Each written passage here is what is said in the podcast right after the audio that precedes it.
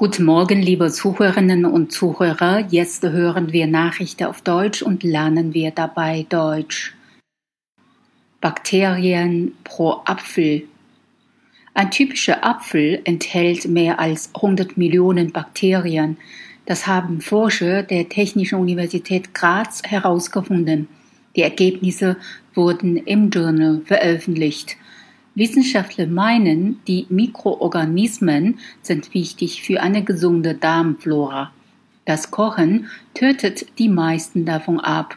Deshalb ist rohes Obst und Gemüse eine besonders wichtige Quelle für Mikroorganismen im Darm. Verglichen wurden in der Studie auch zwei verschiedene Äpfel miteinander, Bio-Äpfel und konventionelle Supermarktäpfel. Beide weisen eine ähnliche Anzahl an Bakterien auf. Dabei ist der Bioapfel besser, zumindest für den Darm.